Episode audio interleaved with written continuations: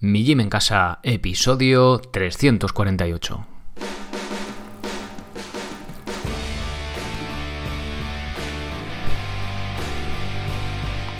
Muy buenas, bienvenidos a un nuevo episodio del podcast de Mi Gym en Casa, el programa, la radio donde hablamos de entrenamiento y de alimentación desde un punto de vista diferente e independiente y también pues de otros temas de estilo de vida, etc.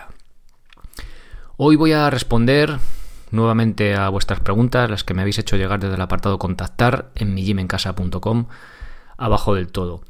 Eh, lo repito bastante, aunque no en cada episodio. Eh, las respuestas que os voy a dar, eh, tanto todo lo que escucháis en este podcast, no os creáis nada. no conozco la verdad absoluta de las cosas del entrenamiento, simplemente os cuento las conclusiones que yo voy sacando pues de lo que voy leyendo por allí, estudios, experiencia conmigo mismo, experiencia con vosotros, con los socios que entrenáis conmigo y con estos, con los programas que hay, que hay en la web. Pero ni mucho menos tengo la verdad absoluta, ni intento que así lo parezca. Pero oye, yo intento aportar mi granito de arena, intento arrojar un poquito de luz cuando hay dudas, os argumento el porqué, pero ya os digo, no lo tenéis que creer. Eh, escuchad, escuchad esta voz, escuchad más por ahí y sacad vuestras propias conclusiones.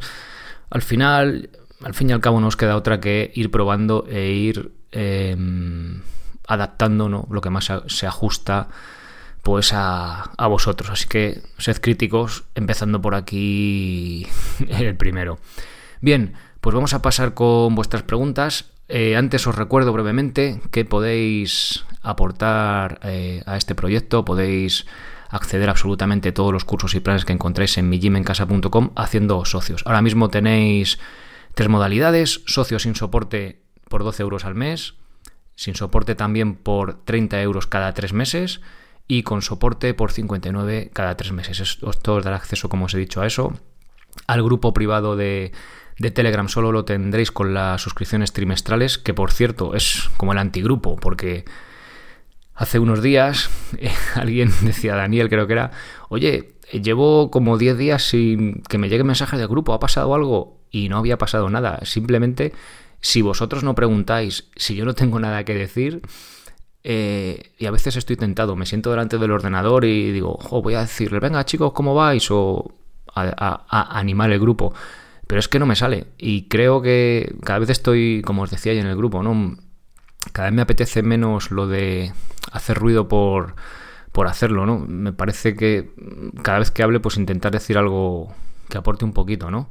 Aunque a veces no lo consiga, pero bueno, estoy en esa línea, entonces sí, va un poco en contra de... es poco ortodoxo, ¿no? En esto de Internet y tal, pero por cierto, ni mucho menos significa que, vosotros no preguntéis. Cuando preguntéis, de hecho, a veces se anima muchísimo. Pero no seré yo el que, si no tengo nada que decir, que el que esté ahí animando por animar. Pero bueno, esto es así. sé que es un proyecto un poco diferente y, un poco extraño, pero bueno, es el que es. Así que eso, accederéis a todo, a todo ese contenido, también al, al canal de Seneca, que tenéis una frase estoica todos los, todos los días a las 6 de la mañana. Y poco más. Y también si queréis aportar a este proyecto, hago mención especial a Aitor, que ha estado durante varios años aportando el proyecto sin acceder a, los planes simplemente porque le hacía gracia. O sea, le quería apoyar, ¿no? La verdad que son mensajillos que me mandáis con eso. La verdad que me digo, jo, macho, qué gente más. como mola, qué buen rollo. Bien, en fin.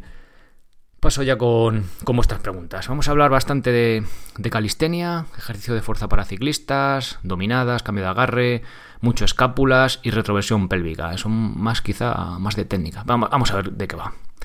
Hola Sergio, me inscribí en el curso de fuerza para ciclistas, pero mi sorpresa es que durante las cuatro semanas son los mismos ejercicios sin variación, las cuatro primeras.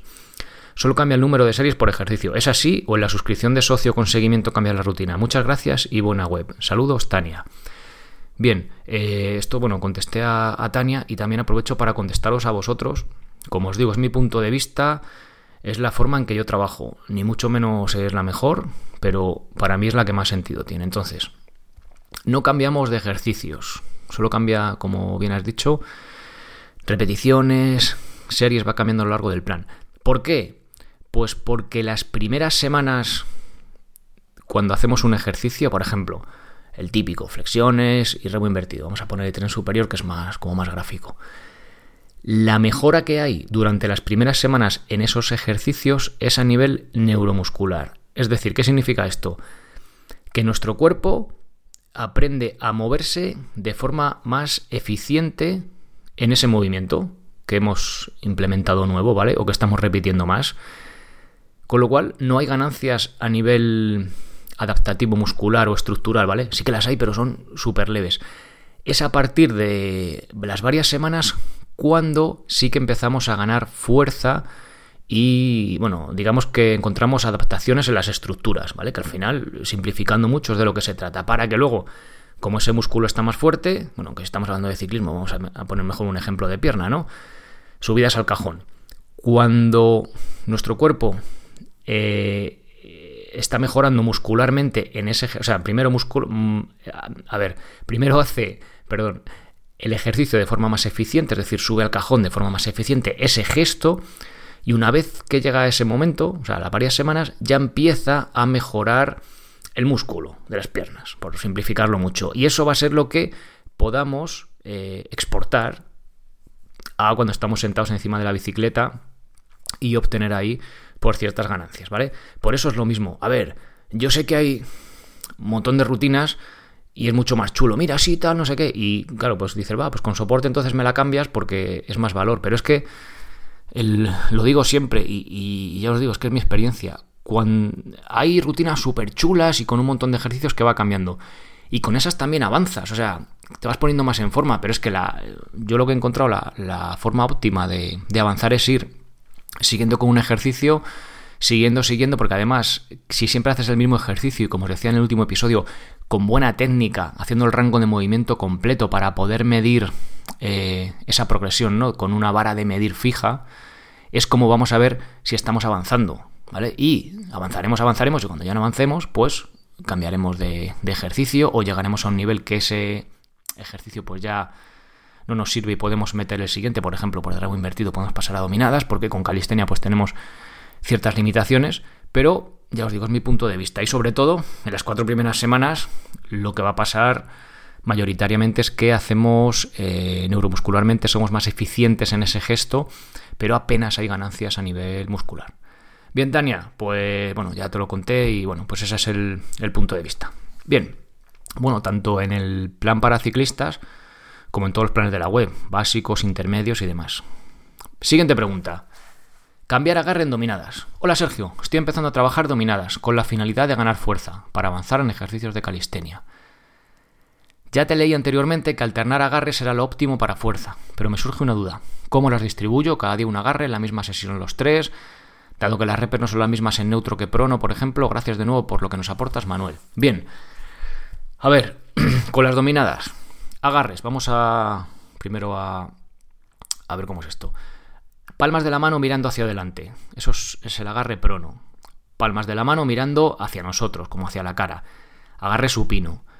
Eh, agarre neutro, palmas mirándose entre sí. Esto tienes que hacerlo por una escalera o con las anillas. Con las anillas, de hecho, puedes pasar de prono a supino, que en teoría hay un estudio por ahí que dice que es cuando más conseguimos involucrar el dorsal. Bien, bueno, dicho esto, eh, parece, se suele decir, ¿no? Dominadas de bíceps, cuando, cuando se la agarre supino, las palmas miran hacia nosotros. Hay poquísima diferencia de involucrar más el bíceps, ¿vale? A ver, el, músculo que más vemos en el brazo es el bíceps, pero es que trabajan un montón de músculos, dorsal, bueno, un montón de músculos que, eh, es decir, nosotros parece que solo vemos el bíceps, ¿no? que es el que se ve en el espejo eh, mejor, pero trabajan infinidad de músculos, con lo cual es muy reduccionista decir que solo trabaja el bíceps o que trabaja más el bíceps, ¿vale? O sea, es bastante más complejo el sistema de tren superior que hace que podamos levantar nuestro cuerpo pues de con los codos estirados a con los codos flexionados y pasar la barbilla por encima. Dicho esto, ¿cómo distribuimos eh, las dominadas? Bien, lo que suelo recomendar a la gente que está entrenando aquí con los planes intermedios suele pasar casi todo el mundo tenemos más fuerza en agarre supino, es decir, las llamadas dominadas de bíceps, que es decir, que la palma mira hacia nosotros, y menos fuerza en general en las de agarre prono cuando la mano mira hacia afuera. Entonces, lo que suelo recomendar, pues si tienes que hacer tres series de 8, que hagas dominadas con el agarre prono, es decir, mano mirando hacia adelante, la primera serie, la segunda y si quieres la tercera, pues ya miras el agarre supino, es decir, cambias el agarre para, si vas más apurado, pues que seas capaz de sacar las ocho repeticiones. Si tienes opción, pues varía más aún, es decir, primera serie agarre prono, segunda serie agarre neutro, es decir, palmas miran entre sí, y siguiente serie eh, agarre supino, ¿vale? Manos mirando hacia nosotros. Pues también el agarre que se llama agarre de béisbol o algo así, que es una mano para cada lado, es decir, agarre eh, supino con una mano y prono con la otra. Bien, infinidad de, opciones tenéis. Os dejo también el curso de dominadas, que ahí explico en detalle todas estas cosas, y en los paneles intermedios, que son los que incluyen las dominadas. Y creo que respecto a esto, eh, poco, poco más que decir. Ya os digo, no es una norma fija. Eh, podéis hacerlo un día unas y otro día otras, sí, pero normalmente cuando hacemos el agarre supino, la mano mirando hacia nosotros, solemos hacernos más. Ah, una cosa importante, que se me olvidaba. Cuando hacemos el agarre supino, nos suele costar más, bueno, es muy difícil eh, colgarnos por completo. Me explico que la elevación escapular, es decir, que los hombros se nos suban como a las orejas cuando estamos ahí totalmente colgados y relajados, nos va a costar más. ¿Por qué? Por el propio ángulo de trabajo, esa parte nos va a costar más hacerla. Eso tenerlo en cuenta. No pasa nada. Pero sí estiremos los codos por completo, porque es una cosa que podemos hacer, pero que parece que como que nos cuesta más, pero ser conscientes de estirar los codos por completo cuando los hagáis con las manos mirando hacia nosotros, ¿vale? Cuando hagamos las normales, las pronas, sí que ya, aparte de estirar los codos, prestaremos también atención a la movilidad escapular. Esto es importante. También os digo a menudo, grabaros, grabaros, porque a veces dice, ah, me hago 8 y te grabas y dices, macho, no estás estirando los codos, no estás estirando, relajando los hombros. Entonces, grabaros en mi, consejo es, como decía en el podcast anterior, mejor que hagáis tres bien hechas que ocho reguleras. Que nos tiramos los codos o que hacemos una técnica rara, por minimizar el riesgo de lesión y por trabajar con repeticiones completas y tener una manera de medir objetiva. Siguiente pregunta. ¿Cómo hacer el movimiento escapular en las dominadas? En esta pregunta voy a ir eh, haciendo pausas para ir explicando un poco las cosas, porque esto de las escápulas a veces pues nos liamos un poco y de hecho, he explicado así en voz, pues si no lo tenemos muy claro, pues es un poco jaleo, pero bueno, voy a intentar que más o menos explicarme. Hola amigo, te escribo porque resulta que te sigo desde hace tiempo en Evox y en YouTube, y desde ese momento hago el movimiento escapular y la retroversión pélvica en los ejercicios. Bien, movimiento escapular es mover las escápulas, las paletillas, y la retroversión pélvica es lo que se suele llamar también hollow body en inglés. Explicado de forma sencilla, tú te pones de pie, apretas la tripa y el culo y digamos que el culo se mete para adentro, ¿no? Pues esa es la retroversión pélvica, es simplemente involucrar abdomen y eh, el glúteo para poner el cuerpo en línea recta. Bien, entonces utilizo depresión escapular en las dominadas, elevación escapular en flexiones de pino asistidas, retracción escapular en remos, protracción escapular en flexiones, depresión escapular en fondos. Bueno, a ver, esto es que claro, depende si es la fase negativa o positiva, hacemos una o hacemos otra, pero bueno, digamos que no solo nos centramos en los movimientos de, de calistenia, de tren superior, en estirar los codos o no, sino también en involucrar la parte del hombro, ¿vale? Explicado de forma sencilla. Y te quiero preguntar varias cosas si no es mucha molestia. Me gusta hacer la excéntrica controlada y la concéntrica explosiva, como dice el gran Power Explosive. Es decir, la dominada excéntrica, fase que bajamos, la dominada negativa controlada, bien, y la concéntrica, es decir, la fase positiva, desde cuando subimos, de forma explosiva, como dice el gran Power Explosive. Lo hago fluido, el movimiento de los brazos y las escápulas. Yo hago las dominadas en mi casa con una barra de puerta. Primero me estiro al final, hasta el final, y descuelgo los hombros. Luego hago la depresión escapular y luego hago la concéntrica explosiva y no tengo ningún problema. Bien, pues bien, de hecho es que haciendo la explosiva a ver, vamos a este término a, dejarlo un poco claro. Mm, explosivo no significa hecho con mala técnica. Es decir, explosivo para mí es a la máxima velocidad posible, que es, como hemos repetido aquí muchas veces, la forma en trabajar la fuerza. Entonces, si te haces muchas dominadas, la vas a hacer muy rápido, esa fase concéntrica cuando subes va a ser bastante explosiva, pero si solo te haces 4 o 5, pues va a ser explosiva a medias. Pero da lo mismo, porque lo estamos haciendo a la máxima velocidad posible, ¿vale? Con lo cual, hasta ahí perfecto, siempre y cuando hagamos una buena técnica. ¿Qué pasa con el, movimiento de las escápulas? A ver, no estoy... Es complejo, ¿vale? Es decir, vamos a ver cómo es la dominada. Yo tengo, me cuelgo de la barra, con la mano mirando para adelante para que sea más fácil explicarlo. eh, dejo los hombros descolgados, es decir, me cuelgo por completo y lo que, lo que dice Cristian es que él empieza a subir, primero se mueven las, las escápulas de elevación, es decir, los hombros cerca de las orejas, los hombros bajan hacia abajo a medida que subimos nosotros y una vez ahí hace plas y sube para arriba, ¿no? De forma explosiva. Bien, mm, para explicarlo está bien así, pero me gusta que sea de forma secuencial, es decir, no separar los movimientos, sino que yo cuando subo, yo no pienso que si primero meto una cosa o meto la otra, ¿vale? A ver, al principio para aprender el movimiento sí está bien, ¿vale? O sea, en la fase de, como decirlo, aprendizaje técnico, creo que es positivo, pero cuando ya sabemos hacerlo, es decir, yo te escuelgo los hombros y subo, ¿vale? Subo de la forma más rápida posible con buena técnica. Al principio subiré, pues eso, de forma secuencial. A ver, primero, pero no tengo que ¿cómo decirlo? No tengo que pensar, no, primero las escápulas y luego estiro los codos. No, digamos que cuando yo eh, subo el cuerpo para arriba para pasar la barbilla por encima de la barra, mm, digamos que ocurre de forma natural. Entonces, primero vamos a, se van a involucrar los hombros, va a pasar la depresión escapular y luego ya vamos a doblar los codos y a subir arriba, ¿vale? Pero no tengo que hacer como primero una y luego otra. Esto me recuerda a la máquina de remo. Primero, eh, lo que hacemos es estirar las piernas, luego inclinamos para atrás el cuerpo y luego ya flexionamos los brazos, ¿no? Cuando tú ves remar a alguien que sabe, no lo va partiendo, sino que sale de forma fluida, sí. A ver, podemos eh, partir el movimiento en diferentes fases como estamos haciendo, pero la forma de subir es fluida. No sé si se entiende. Entonces, yo sí que haría toda la fase, eh, es decir, explosiva, ¿vale? Desde la parte escapular también. Joder, a ver, luego, si tú quieres medir una repetición máxima eh, y los parámetros ya no entra ahí la, la escapular, yo qué sé, ¿sabes? Para un récord o algo así, pues a lo mejor sí que si solo miramos el codo, pues podemos hacerlo de esa forma, ¿vale? Pero ya sería hilar muy fino y para cosas concretas. Pero para el entrenamiento normal de las dominadas, sí que eh, metería esta fase eh, de elevación escapular también movilidad escapular, ¿vale? En el curso de dominadas lo tenéis todo, lo dejo en las notas del episodio. En el curso de movilidad también podéis aprender a mover estos, estos músculos. No aprender a mover, ¿vale? Bueno, sí. Más que aprender a mover, aprender a activar, porque muchas veces lo tenemos tan agarrotado que simplemente activarlo y aprender a moverlo, es decir, que nuestro cerebro diga, ah, vale, esta es la protracción, esta es la tal, esta es la cual, hace que seamos capaces de llevarlo al movimiento del entrenamiento y luego ya ya está, una vez que lo tenemos interiorizado, ya lo hemos aprendido, ¿vale? Bueno, siguiente pregunta, sigue Cristian. En remos en cuelga invertido, entiendo que es remo invertido, el ejercicio contrario a los fondos, primero haces la elevación escapular y luego entran a trabajar los brazos. Esto es exactamente igual que los que hemos explicado. En principio, sí, es decir, yo tengo remo invertido, ¿vale?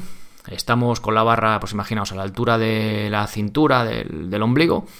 Nos estiramos sobre ella, los pies apoyados en el suelo, cuerpo línea recta.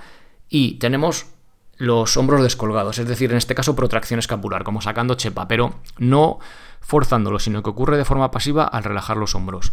Y a medida que subimos, se va, vamos flexionando los codos y vamos haciendo, sacando el pecho, haciendo la retracción escapular para acabar en retracción. El movimiento final sí que se acaba en retracción pero tampoco buscaría primero retracción y luego subo los codos. No, ¿vale? En este caso sí que ocurre, diría a la vez, ¿vale? Es decir, la flexión de los codos y el movimiento de retracción escapular, es decir, de pasar de sacando chepa a sacando pecho al final de la barra. Pero aquí sí que ocurre a lo largo del movimiento. Os dejo el curso de remo invertido, ahí se ve y lo, y lo explico. Y siguiente pregunta. Vale, en las flexiones bajo hasta tocar el pecho en el suelo y luego exploto hacia arriba terminando con la protección escapular. ¿Es malo para los hombros? Esta pregunta es muy interesante y os digo por qué. Vale, flexiones. Eh, tocamos con el pecho en el suelo, perfecto. Y terminamos, codos estirados, bíceps mirando hacia afuera y con una ligera protracción, bueno, ligera no, uno con la protracción escapular. ¿Este ejercicio es malo para los hombros? He repetido aquí varias veces que tendemos eh, por eso tenemos tantos problemas de cervicales y de hombros y demás, cuando estamos en el ordenador, cuando estamos con el móvil, a hacer el movimiento de protracción un poco de sacar chepa sin querer. Y dirás, macho, pues si en el entrenamiento también afianzas ese movimiento, menuda la hemos hecho, ¿no? Bien, es un buen argumento y te lo compro, pero tenemos que tener en cuenta que yo siempre os recomiendo cuando hacemos protracción que hagamos un ejercicio de retracción para deshacer ese ese movimiento de protracción. Es decir, ese, digamos, si hacemos mucha protracción, pues lo que vamos es enchepando el cuerpo, ¿vale? Lo, digo de forma muy un poco cutre, pero bueno, para que nos entendamos. Cuando yo hago esa retracción, es decir, movimiento de sacar pecho, no solo movimiento, sino fortalecimiento y activación de esos músculos que sacan pecho para que luego, cuando yo no esté sacando pecho a posta, tenga una mejor postura de forma inconsciente. Entonces, en los planes que tenéis en la web siempre tiende a haber al menos igual o incluso más retracción que protracción. De hecho, en los planes intermedios, el calentamiento, que no tiene retracción la propia dominada, ¿vale? Retracción es sacar pecho, lo metemos en el calentamiento porque es muy importante compensar eso, ¿vale? No, no sino compensar, pero también tender hacia eh, salud postural y salud, salud del hombro. Entonces, no es malo de por sí, porque de hecho lo que hacemos es aprender a mover las escápulas y aprender a activarlas, porque cuando tú tocas el pecho con el suelo, estás haciendo sin querer y sin darte cuenta, o no sé si te das cuenta o no, pero una retracción escapular, es decir, estás sacando pecho, ¿vale? Cuando flexionamos los codos y tocamos el suelo. Y luego, pues deshacemos el movimiento. Simplemente es movilidad escapular. De forma activa es la protracción, pero cuando hacemos remo invertido ocurre lo contrario, de forma pasiva la protracción, es decir, sacar chepa, y de forma activa el, la retracción, sacar pecho. No sé si os estoy haciendo mucho lío de tanto término, pero bueno. Y última pregunta. ¿La retroversión pélvica para qué sirve? Yo la uso en todo. Dominadas, flexiones de pino asistidas, remos, flexiones, fondos y remos en cuelga invertido. ¿Lo ves bien? La uso para tener una postura rígida y estar recto. Así creo que también el trabajo de core, de abdomen, es mayor. Sigo sin entender por qué se hace la retroversión pélvica. Lo de las escápulas sí, porque aumenta el recorrido y aumenta el trabajo del músculo. Eso sí lo tengo claro. Pero lo de la retroversión pélvica no le encuentro sentido, sino en ejercicios de tensión como planchas, dragon flags, pino, cuelga invertido, soporte en anillas y en las flexiones y remos invertidos si vas a hacer la full planche y front lever. Buen día, Cristian. A ver, Cristian, los que no hayáis entendido estos ejercicios así de nombre raro que ha dicho, a ver, son ejercicios de core, digamos, avanzados. Es decir, el, por ejemplo, front lever es tú te cuelgas como para hacer dominadas y el cuerpo se queda horizontal al suelo y los brazos estirados, ¿vale? Son ejercicios avanzados de calistenia, más rollo street workout y tal, pero de, de core, pero muy, muy avanzados, por entenderlo. Entonces, ¿Por qué hay que hacer la retroversión pélvica? Como os he dicho antes, la retroversión pélvica es decir, si yo estoy de pie, pero puedo en diferentes planos, apretar abdomen, apretar el culo. Entonces el culo se desplaza un poco hacia adelante, la cadera. Y así, con lo que conseguimos con esto es hacer un bloque con el cuerpo. Por ejemplo, para las flexiones, para que no se nos caiga el culo, el abdomen esté en una posición un poco, o sea, perdón, las lumbares un poco hiperextendidas, que incluso nos podemos mm, hacer daño o tener molestias, al hacer un bloque, movemos el cuerpo eh, pues como un bloque, ¿vale? Cuando flexionamos los codos, por ejemplo, las flexiones. Y además, no solo trabajamos glúteo, sino que también trabajamos abdomen. Es decir, hacemos un trabajo de abdominales sin hacer abdominales, que parece que hay que hacer crunchies para hacer abdominales, pero también las hacemos de forma isométrica, es decir, no se mueven los segmentos que trabajan, no se mueve el tronco de arriba hacia abajo, sino que es isométrico, que está quieto, pero también se mueve. De hecho, os invito a que un día os hagáis crunchies de estos, los típicos abdominales, ¿no? Que os hagáis una serie a ver cuántas hacéis. 20, 30, 40, 50, 100, 100 repeticiones. Que os hagáis otro día, para que no haya interferencia. Una serie, bueno, que os hagáis esos crunchies y luego os pongáis a hacer flexiones. Vais a alucinar como tendréis que parar de hacer flexiones por que os pica el abdomen que alucinas. Y al revés, si queréis un día probar, hacéis una serie máxima de flexiones y luego hacéis crunchies y veréis cómo no vais a llegar a los que os hacíais antes, ¿vale? Con esto quiero decir que también es un trabajo de, abdomen. Entonces, para hacer una buena técnica, creo que es importante. A ver, en ningún sitio no hay una escuela oficial de, de calistenia, bueno, al menos que yo sepa, que diga, no, estoy que hacerlo así, ¿no? Como a veces lo he dicho también haciendo el pino. No estoy que hacerlo así porque si no está mal hecho. A ver, es lo que os digo. Esta es mi opinión y, y ya está, ¿sabes? No es más. Pero sí que creo que nos ayuda a llevar el cuerpo en un bloque, que eso es positivo. Hagas el, por ejemplo, floor lever o ejercicios difíciles de calistenia, planchas y demás muy, muy intensos, que hagas unas simples flexiones. Entonces, a ver, si tú haces ejercicios muy intensos, pues la plancha, ¿no? Que es como las flexiones, pero sin apoyar los pies, o sea, pero sin hacer flexiones con los, con los brazos estirados, ¿vale? Que es un ejercicio súper heavy de core.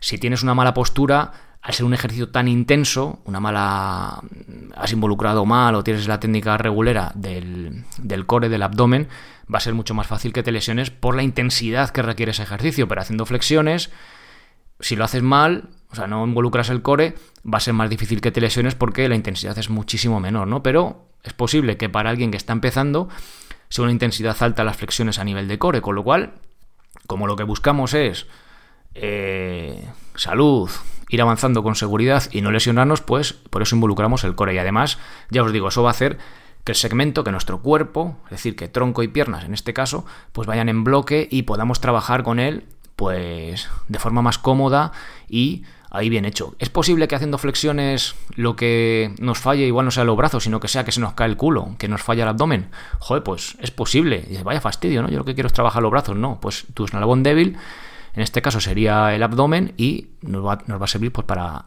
trabajar y fortalecer ese eslabón débil. Bien, pues hasta aquí las preguntas. Ya os digo, igual ha sido un poco jaleo de tanto término de escapular y tal, pero bueno, creo que es, que es importante, pues eso, eh, hablar de esto y ya os digo, daros mi opinión y también, sobre todo, argumentaros el por qué. Es decir, mira, pues yo es que la hago. En las dominadas yo no hago la, la elevación escapular, no me cuelgo del todo porque me da problemas de hombro. Joder, pues si a ti te va bien así, pues oye, perfecto, ¿vale? Sí que es posible que si nunca has hecho esa parte de la dominada de elevación escapular, si te pones a trabajar, que esto creo que ya lo hemos comentado aquí, si te pones a trabajar con el mismo volumen de entrenamiento y la misma intensidad, metiendo ese rango de movimiento nuevo de la escápula que tú no le tienes, vas a meter una caña al hombro que vas a alucinar. Entonces vas a tener seguramente problemas porque no está acostumbrado a esa carga de trabajo. Solo esa parte de la dominada no la hemos movido. Pero si tú lo haces de forma correcta y luego, además, en el calentamiento hacemos nuestra retracción escapular y, por decirlo así, compensamos eso, yo en mi experiencia y los que estáis aquí conmigo no tenemos problemas a, nivel de hombro en ese sentido, ¿vale? Pero ya os digo, es simplemente otro punto de vista y, eh, y os cuento las razones por, las que se hace. Bien, pues nada más, gracias por vuestras preguntas, gracias por apuntaros como, como socios en mijimencasa.com y nada más, nos escuchamos el lunes que viene con un nuevo episodio. Ser responsable para ser feliz. Hasta luego.